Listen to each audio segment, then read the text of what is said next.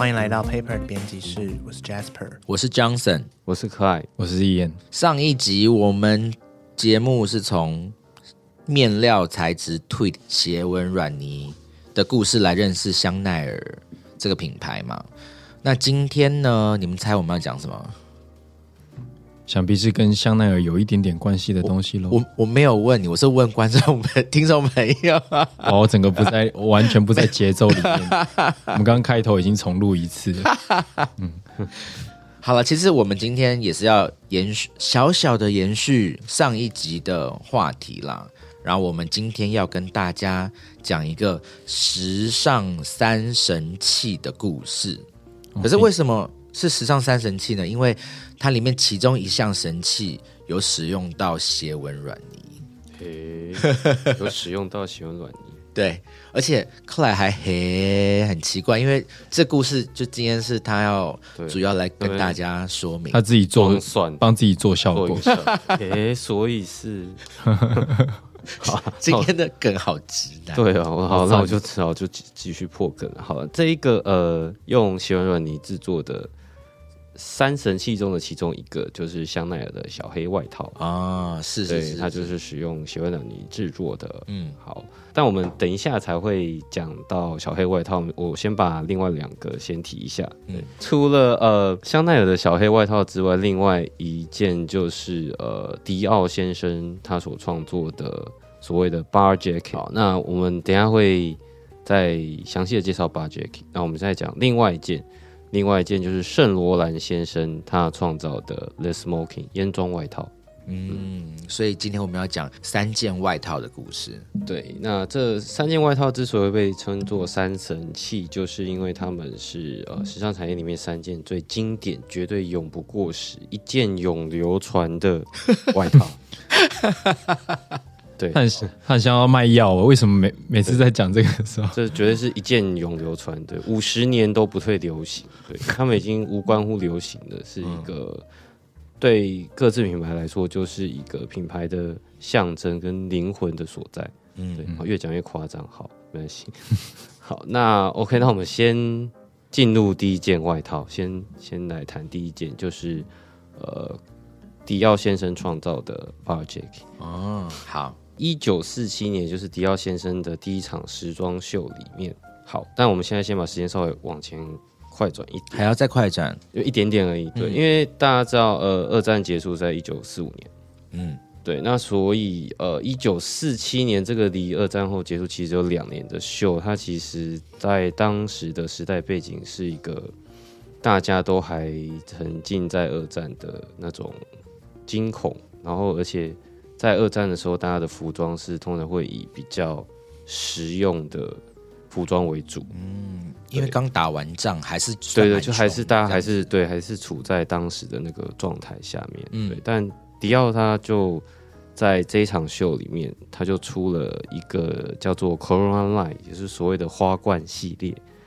那它其中有呃这件外套呢，它的外形非常的特别，它是圆弧的窄肩设计，然后在腰部的那边腰线是非常收紧的。就很很很小很小对对，然后到屁股又就往外绽放，就像花苞这样绽放，它是一个八字形的轮廓。嗯对，然后呃呃，而且在屁股那边是它非常有分量感的，就是它等于是它的形状是固定的，这个 look 非常的特别。然后当时的哈坡时尚的主编一看到就说：“哦，这个是一个 new look。”嗯对，他就赞叹，他觉得这个很棒。对，那这一件呢，就是被后来称作为 bar jacket。嗯。哎，等一下，我还想要讲一个八卦、哎，嘿就是那个，因为刚才我们不是有形容这个衣服的形状吗？它在下摆的部分，它是就是有点像是花苞蓬出来的那个样子，对对这是是相反方向，是往下的。那那因为它那个下摆也是非常硬挺，所以它里面有塞一些衬垫，让它这个外套的下摆是可以挺在那边的。对对，可以维持形状。对，那可是就是有相传，因为那个时候那个我们很久很久之前的某一集有在聊介绍这个时尚大师皮尔卡登嘛，那所以相传就是在那个时候，皮尔卡登在那个迪奥底底下当担任助理，所以这个也是指派他去买这个衬垫的。就是皮尔卡登本人去买 这个沉淀的吗？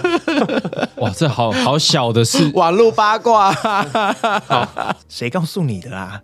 我在网络上面看到，我就找给大家听啊。哦皮好像是原来是，所以他有说那个衬垫是我买的哦。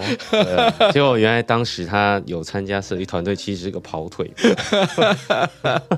他有参加设计团队，其实是个跑腿。确实啦，那确实会是助理要做的事情。对，确实是蛮有可能的啦。对啊确实是蛮有可能的。对，但大家有没有那个对于这个为什么这个外套的名称叫做 bar jacket 有一个很大的疑问？嗯嗯感觉就是跟酒吧有关了。真的，这个真的是跟酒吧有关系的。他跟的这这家酒吧是呃雅典娜广场酒店的里面的酒吧，嗯，对。然后它里面的那个酒吧就叫做 The Bar，、哦就是名字非常的简单，对，很是对，所以它这个 Bar Jacket 的名字是这个酒吧。因为这个雅典娜广场酒店，它其实是在二战结束后重新开始营业的。那 Bar Jacket 它的诞生也刚好是在二战结束后，所以他们这两个东西的历史是有点彼此互相映衬的，映衬的。而且啊，因为那个迪奥先生他开的就是第一家店，就是在蒙田大道上面，然后这家店也是跟这个雅典娜广场酒店就是附近而已，所以他其实对于这个酒店是非常的有很深的情感的，所以他就特别的开店在那个附近这样子。然后他设计这一件 bar jacket 的时候，有一种说法是，呃，迪奥先生设计这一件外套是要让上流社会的女生可以穿着这件外套，然后去呃这间酒吧下午的时候去喝一下鸡尾酒，有一个鸡尾酒的小聚会而设计的这件外套，然后所以才用这个 bar 来命名这个 jacket。但有另外一种说法嘞，是说呃这个外套设计出来以后，很多上流社会的女生都会穿着它，然后去这个酒吧消费，然后所以就把它渐渐的就把它名字就叫啊，它就是那个 bar jacket。嗯，嗯，其实就是有一点希望当时的女生可以回到呃酒吧去重回那种酒吧欢愉的那种氛围。对，也可以享受人生这样子。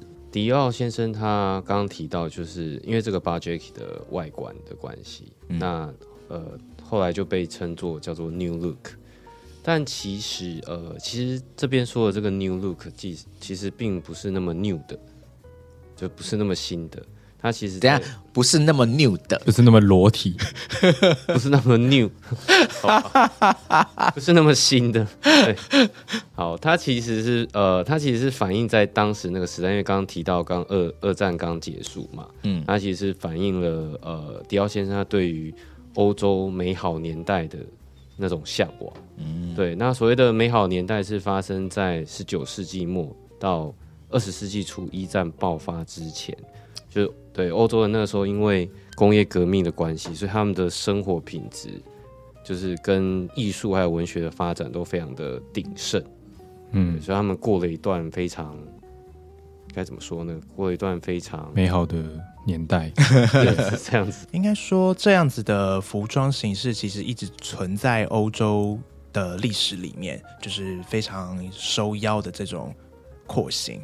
那只是到到了战争爆发的时候，就是这样子的穿着是已经不合时宜了，因为要逃命嘛，所以大家必须要穿的非常的呃容易行动。那那样子的服装其实是没办法满足这件事情的。那所以在战争爆发的时间，那样子的服装形式是有点被大众给遗忘或者说摒弃的。那是到了二战结束之后，大家比较回到平稳的生活之后，呃，迪奥先生才希望大家可以重回那种比较呃崇尚美的感觉的那种穿着形式，然后才创造出了这个 bar jacket。那它是有一点致敬，就是以前以前欧洲古典的那一种美的女性穿着，有点致敬呃以前欧洲传统的那一种比较古典的那种服装轮廓。那希望大家可以重回那样那样子的感觉，然后大家在当时已经习惯比较宽松穿着的女性，就会觉得这样子的东西是新的，所以才会被称之为 new look。然后另外跟 Bar Jacket 很相关的就是，其实当时在巴黎已经做出自己就是做出自己事一番事业的香奈儿女士，啊，对，她就非常不喜欢 Bar Jacket。这个时候听到香奈儿女士的故事了。然后因为因为对她来说，她是一直想要解放女性的，而且她也也用了很多男装那种比较宽松的轮廓，就来设计她的服装你。说香奈儿对香奈儿是女士，嗯所以当时她看到 Bar Jacket 跟他所代表的这个 New Look 的时候，她其实是蛮不喜欢的，他认为这是一种女装的倒退。香奈儿女士又生气了。为 为什么说又呢？我为什么要说又？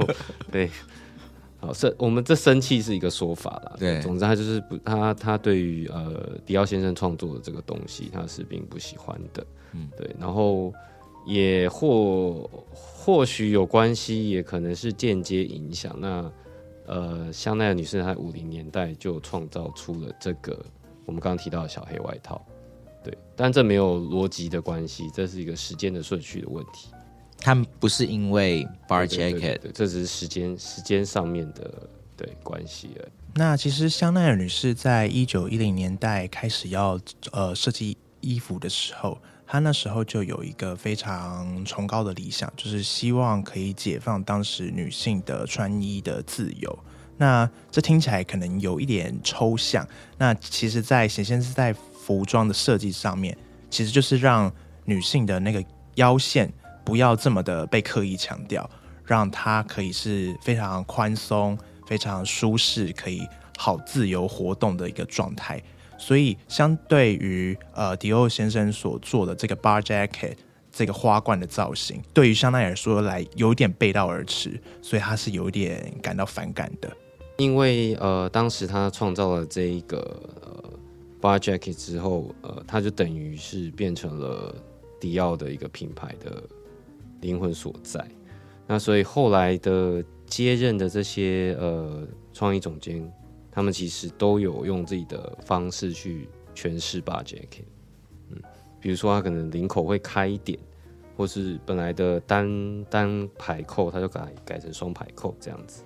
那包含的比较有名的创意总监，比如说像呃 John Galliano，他就设计过一些用比较华丽的刺绣去做的 bar jacket。嗯，嗯，那或是像 Rap Simmons，他也诶、他也他也有一阵子待过迪欧，比较短时间。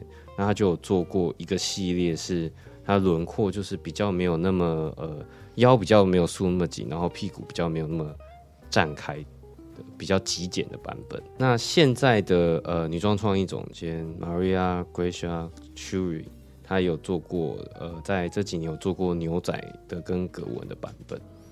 对，就是大家都用不同的方式去诠释 bar jacket 这样子。也就是说，就是各个创意总监就用他们自己的那个设计擅长的风格，都在诠释了一次这一个 bar jacket new look 的一个造型了。嗯，对啊，因为像 John Galliano 他的这个特色也是比较怎么讲？就是比较戏剧性。对戏剧感比较强。对 r a f Simmons 就是比较极简类型的。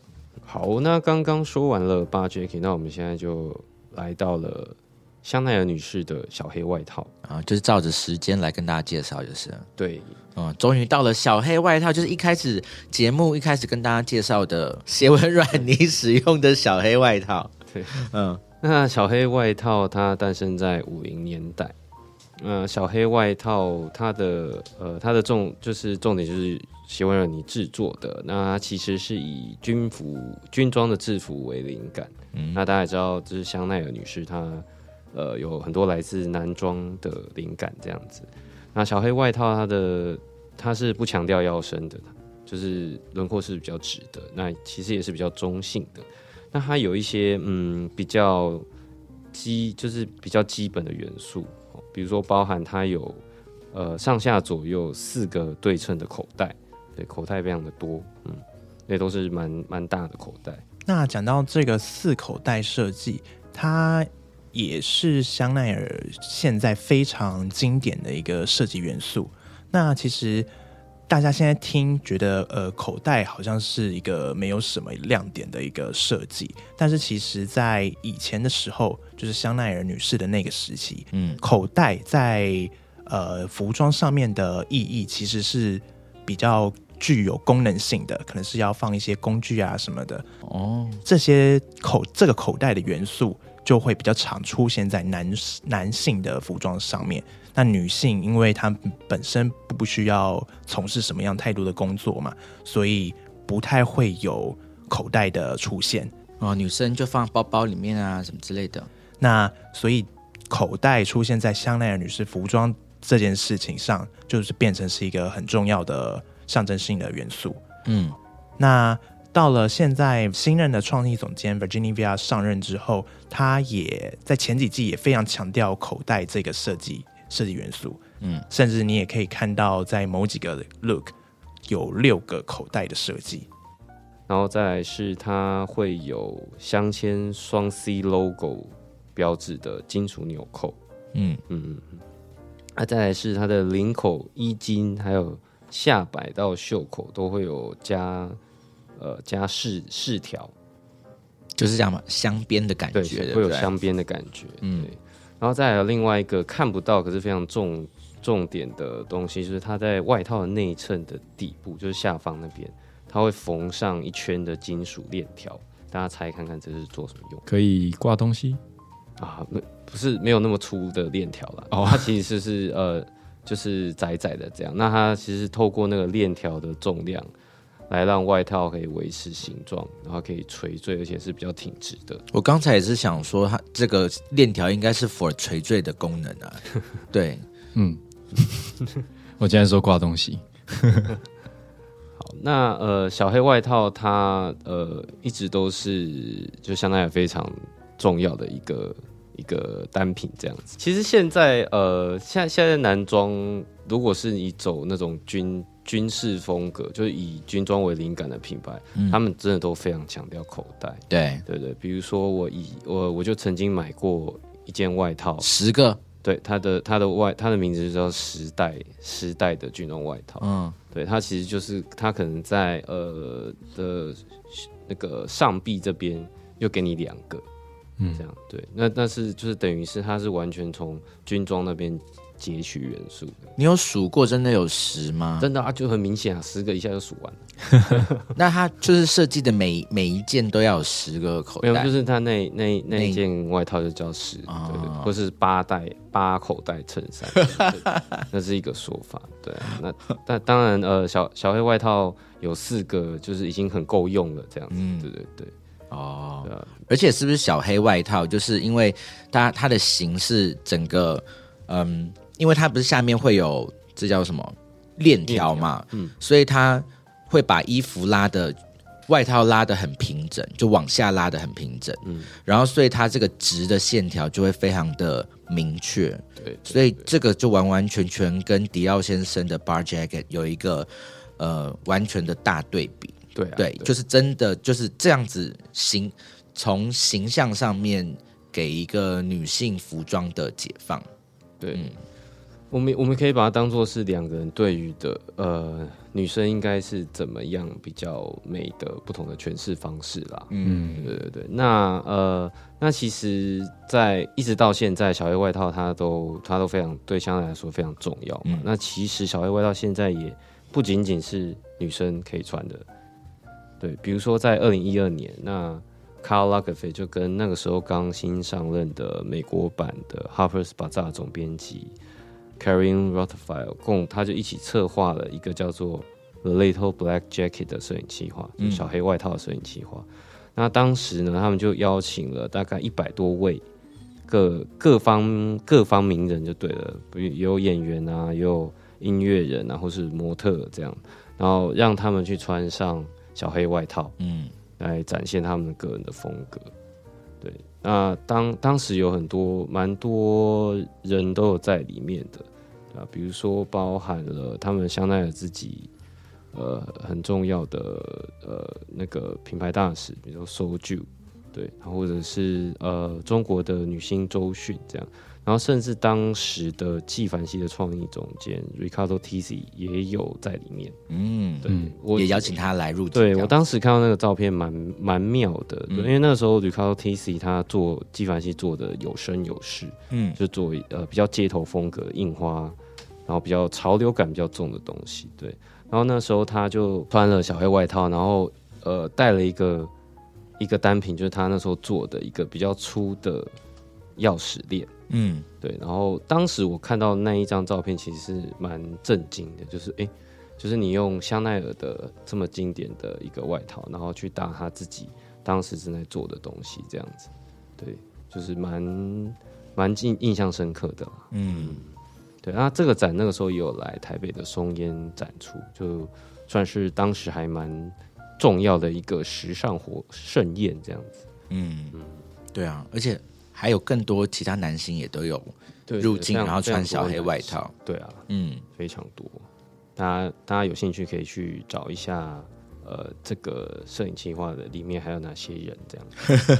我以为你要说的是，大家有兴趣就可以去试穿一下小黑外套，但是我必须要说，我有试穿过小黑外套，嗯我真的觉得男生穿实在太帅了。我也有试穿过，非常的好看，我觉得。对，那这个展览它的所有的照片，其实都是已经过世的香奈儿创意总监卡尔拉格菲他亲自拍摄的。那所以其实这些他当时为展览拍的这些作品，都是蛮有纪念意义的。他这个展览其实也有出一本精装书，如果大家有兴趣的话，可以去收藏，把它收藏起来。嗯，真的，那呃，讲完了小黑外套，我们现在来进入到三神器中的最后一件，就是圣罗兰先生的 The Smoking 烟装外套。嗯圣罗兰先生讲过一句蛮重要的话，他说：“香奈儿解放女人，那我给女人力量。”那其实这个力量指的就是他设计的这件烟装外套。嗯嗯在呃进入烟装外套长怎样之前，我们先来解释一下说这件 the smoking 这个 smoking 到底什么意思？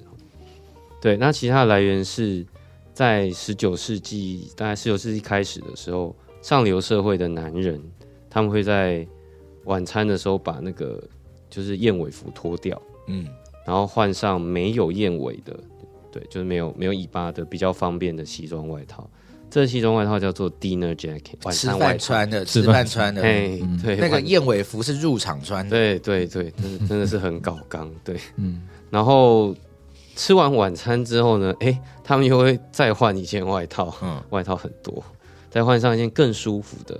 那这外这件外套通常会是天鹅绒或是狮子做的，哦，对。那可能它它是用扣子，或但有的会是直接用那个扣环，嗯。用对用扣环，那他们就会换上这个呃更舒服一点的外套，然后聚集在当时通常都会有吸烟室里面，在里面聊天，嗯。对，他们在里面讨论时事啊，或是聊一些艺术啊、文学这些话题。反正那个地方就是他们当时的一个社交的场合，或者你也可以说是上流男子在里面装逼的地方。嗯 对，对现在大家大家大家可以想象吧，对对对。现在的吸烟室是一个时髦的地方吗？现在好像也不是，现在少数的呃饭店里面还有吸烟室。嗯对，其实，在欧洲那种比较有古老的一些城市里面，它的一些比较老旧的建筑里面都有新夜市。那这些新夜市，它都真的做的都很漂亮。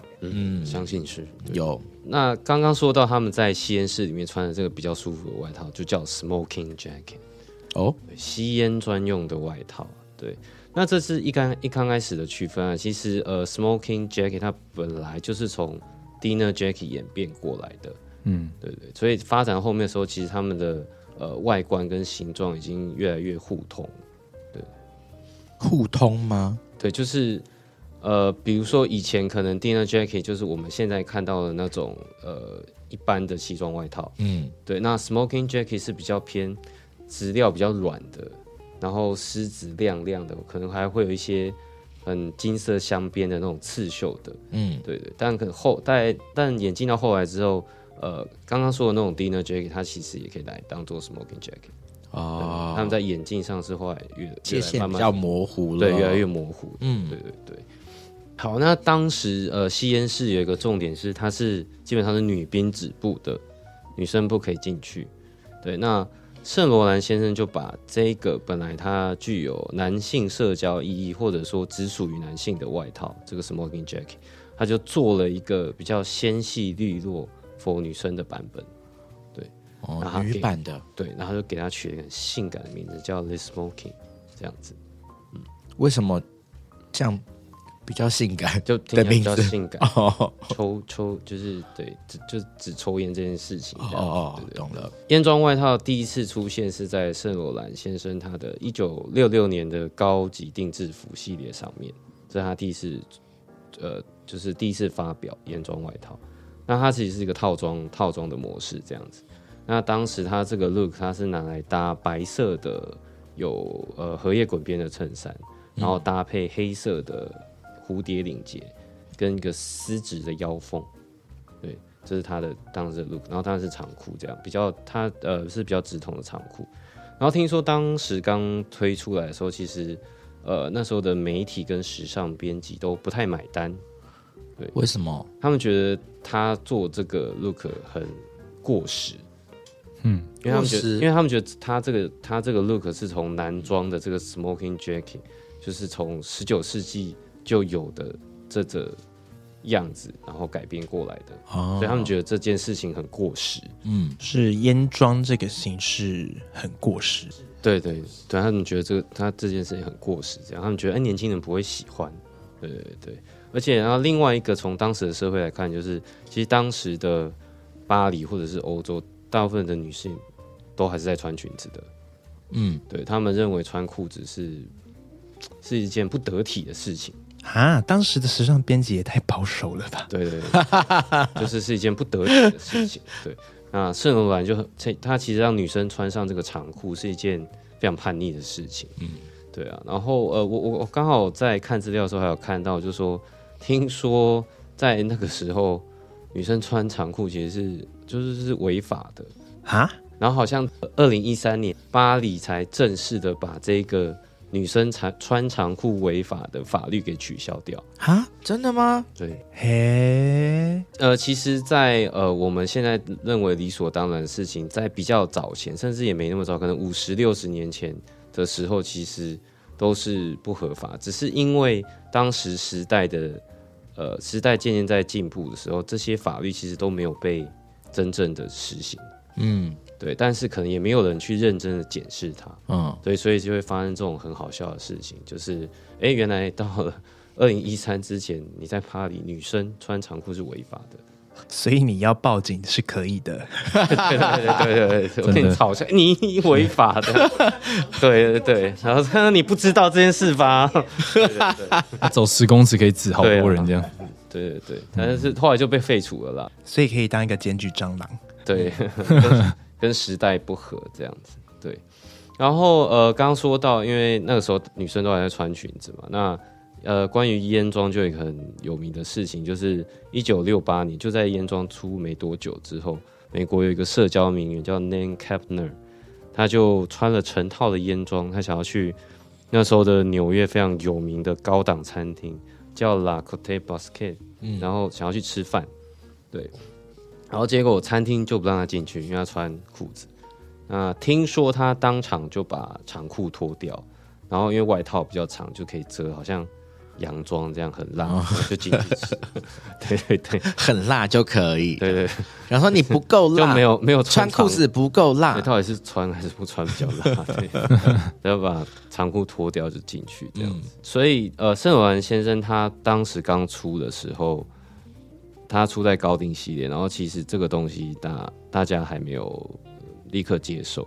可是他后来没多久之后，他就出，他就在他的左岸的高级时装店，他就推出了一个比较呃，就是简单一点的版本。但从那个时候开始，还有那个烟装就开始受到年轻人的喜欢，这样子。哦，然后这个东西也慢慢成为 Saint Laurent 这个品牌非常重要的一个单品。嗯，嗯，你是说它这个原本是要用定做的，然后后来他就是把它进到店里面，对对对，就是一开始他推出了，他号称是时尚史上的第一件给女生的，可以说是礼服或者晚装。嗯，对。那一开始在高定鞋，但他后来就又把它做了嗯比较简单一点的版本，在他的高级成衣系列。对，那烟装这个东西就慢慢的真的受到年轻人的喜欢，这样子就很方便买掉。对，那就刚刚说到这这一个 Le Smoking 烟装外套，也就成为呃圣罗兰先生献给女，就是献给女人女性的力量。对，哦，所以意思就是说，那个这个东西出来的时候，虽然时尚界不怎么的看好。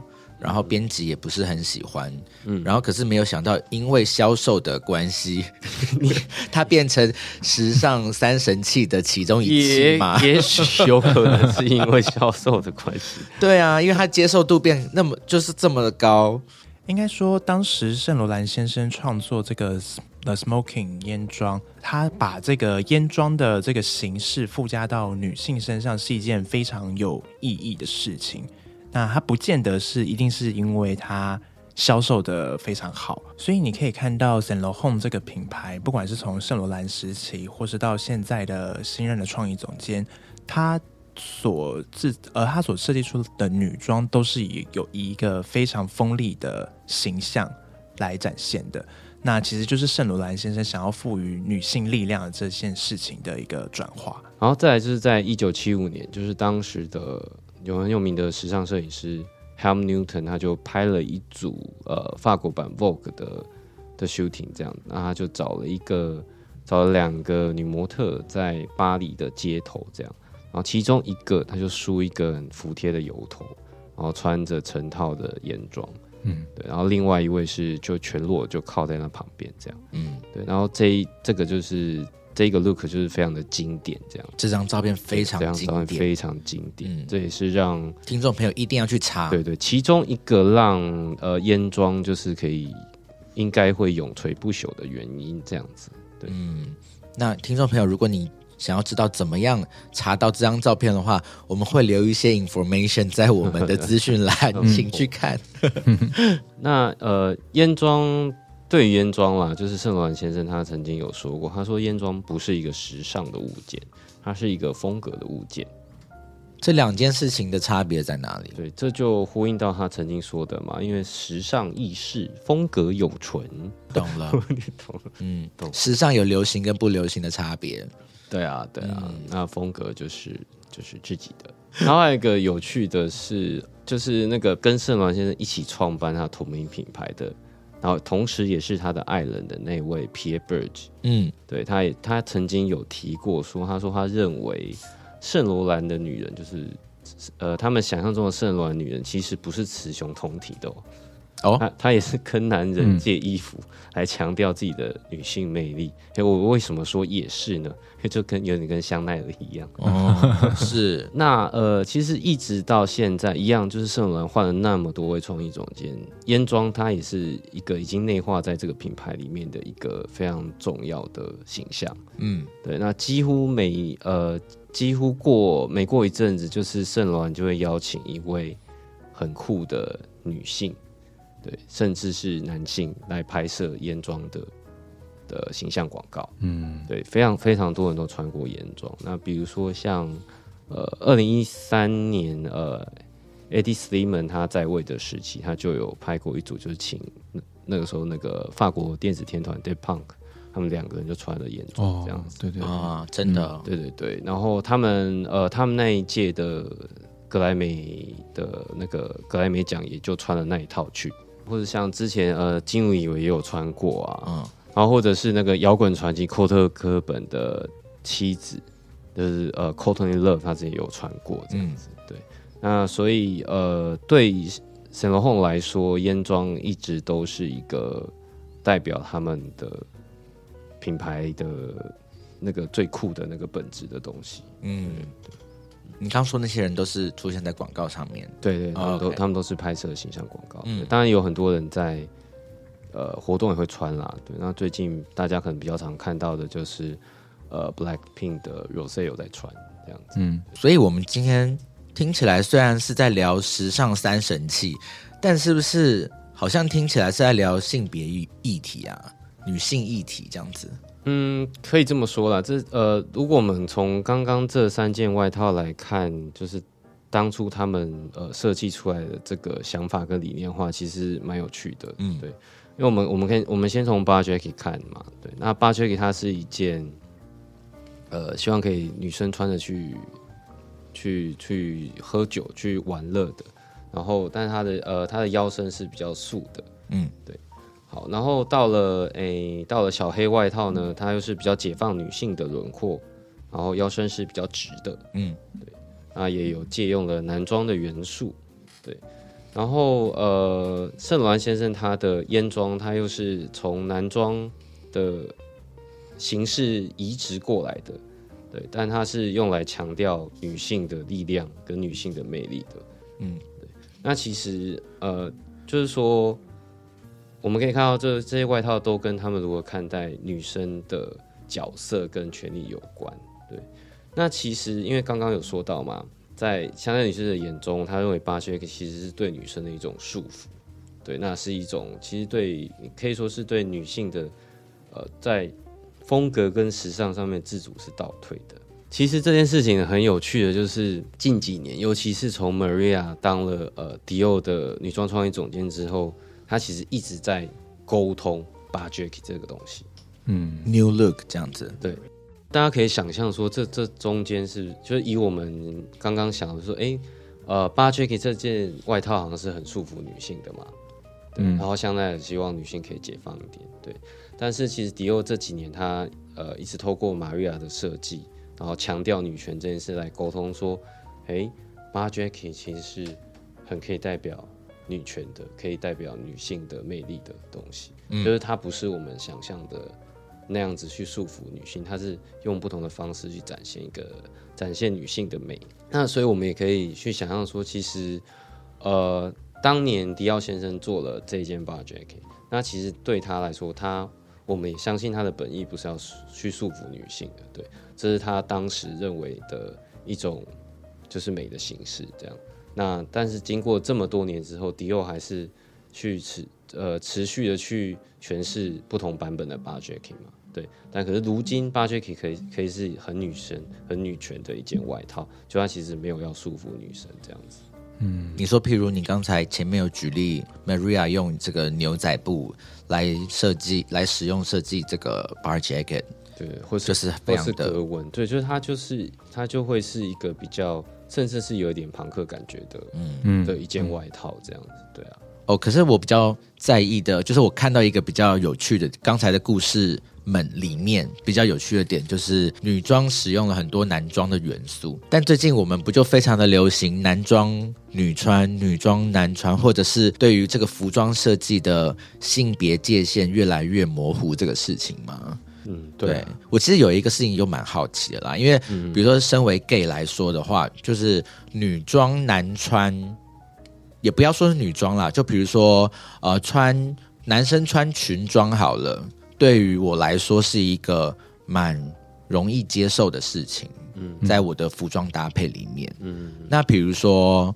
呃，先问 Clay 好了，像这样子的，就是服装概念，你你是觉得你会你可以穿吗？你你你能够接受吗？呃，可一定可以接受，因为其实裙子有很多种啊。嗯你你是要看说是那种真的很，比如说蕾丝很多的，或者是就真的很女生，因为像比如说川久保玲跟三本耀司也都有出裙子啊，嗯但他们的裙子就是我一定是完全 OK 的、啊，嗯，对啊，那我要快速问完你，我赶快跳到伊眼了。嗯，那最保守的伊眼，你有你有想要试试看这样子的服装风格吗？其实我有女装哎，哈，啊？是真的有女装，真的有女装你。是你是说萝莉 萝莉结果他直接说了我又有女装，我都 都萝没有莉的女装。女装？我怎么没看过？哦，因为我还没有那个要天气冷的时候穿的，你的女装是什么？没有，就是就是前女友她不穿，但是丢掉很可惜，我就接过来穿。哦是怎样的衣服？它是一件裤子，然后是那种非常厚棒的针织毛线裤，哦，对，然后就是，但是我觉得，这不算吧？可是它是女装啊，它是女生的裤子啊，嗯，我我其实聊的部分并没有，就是包含，比如说你如果进去女装部买一件衣服这个事情，因为你去女装部买一件 T 恤，我觉得不能声称你穿女装，嗯，你懂我意思吗？是吗？对，这个东 Jasper 西帮我对这个东西说你说蛮微妙的啦。嗯，其实对我来说，呃，衣服其实就是衣服。那再去区分男装、女装，对我来说，它的意义并不是很大。我自己对男装、女装的区别，我还是会去区分这件事情。但是那个区分的点是在于版型的设计上，因为其实呃，男生跟女生的身体结构的关系，所以它的版型设计的逻辑是会不一样的。所以对我来说，男装、女装的分别是在这边，并不是说就是什么样子的形式是只有女生可以穿，什么样的形式只有男生可以穿，并不是这样子。这我同意啊，因为那件裤子它在女生就是就是我差点讲改皮，对不起，对，就是在私胯下。胯下私密处这边的车线是不一样的，是啦，所以我穿上去的时候会跟我很穿紧。嗯哼，会跟我自己穿男装的裤子的时候感觉很不一样。对啊，对啊，对对对对对，你是说你的这个私密部位比较蓬，就会就比较有弧线，有一个线，就是一大包啦，对对对对对对。對，就这种感觉，所以还是有差别啦。好了，这个很些微啊。那、嗯。如果真的问到你有一天你会想要试那个那个裙装的设计吗？我觉得我现在比较不会排斥了。嗯，嗯，是因为我们这个 paper 编辑室节目做了这么一段时间，你对于时尚的知识越来越多以后，对，然后我就慢慢就没有这些隔阂，直男蜕变中，不是因为一些职场压力吗？我就在角落换换裙子这样子。对啊，嗯好，我觉得我们有一天可以是那个约一个那个女裙装日，哦，裙装裙装不能，我觉得依照这个 Jasper 的这个要个裙装日，对对对对，他刚才讲的逻辑，我们不能说女装日，要说裙装日。嗯，装日，可以试试看我。这样说的是对的吧？好啦，其实听完了时尚三神器的故事以后啊，你们听众朋友，你是不是觉得非常有攻略感？有，嗯，等一下等下等一下用“攻略”两个字是不是 有一点太直男？对啊，你怎么 你最近攻略哦，最近录音都上攻略，然后有打 game 这样？真的，好啦好啦，其实我们未来还是会继续持续的帮大家准备像这种整理过的啊，有攻略感的时尚节目内容。那大家还是一样敬请期待。那再一次提醒大家，就是可以去入手一本 Paper Fashion 最新一期八十九期的杂志，因为这一本介绍了很多关于斜纹软泥的故事哦，而且还有漂亮的斜纹软泥美照。嗯哼。好啦，以上就是我们今天的节目。那 Paper 编辑室，我们下次见，拜拜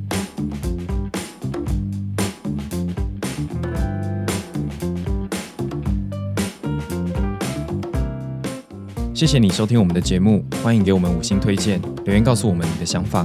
想知道更多关于艺术、设计与时尚的内容，欢迎订阅我们的 Paper 系列杂志，或是追踪我们的官网、IG 和 FB。记得收听 Paper 编辑室以及全新集数的 Ivy 的客厅。那我们就下集见喽，拜拜。